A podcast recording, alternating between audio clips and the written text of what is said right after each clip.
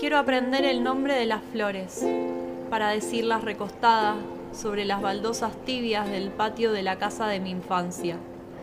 Si levanto un pie, miro la pico del oro moviéndose roja y voluptuosa. Mis dedos rozan su piedra terciopelada. La pared crecida de jazmín limonero ilumina el costado derecho. Inhalo profundo, buscando que mis pulmones se inunden de su correntada empalagosa. Ahora miro cómo el cielo se transforma rojo y después violeta. La noche se llena de estrellas. Ellas guardan en secreto el camino para regresar a casa. Me dicen que lo voy a encontrar si recuerdo el nombre que le inventamos a aquella flor que los mayores no conocían.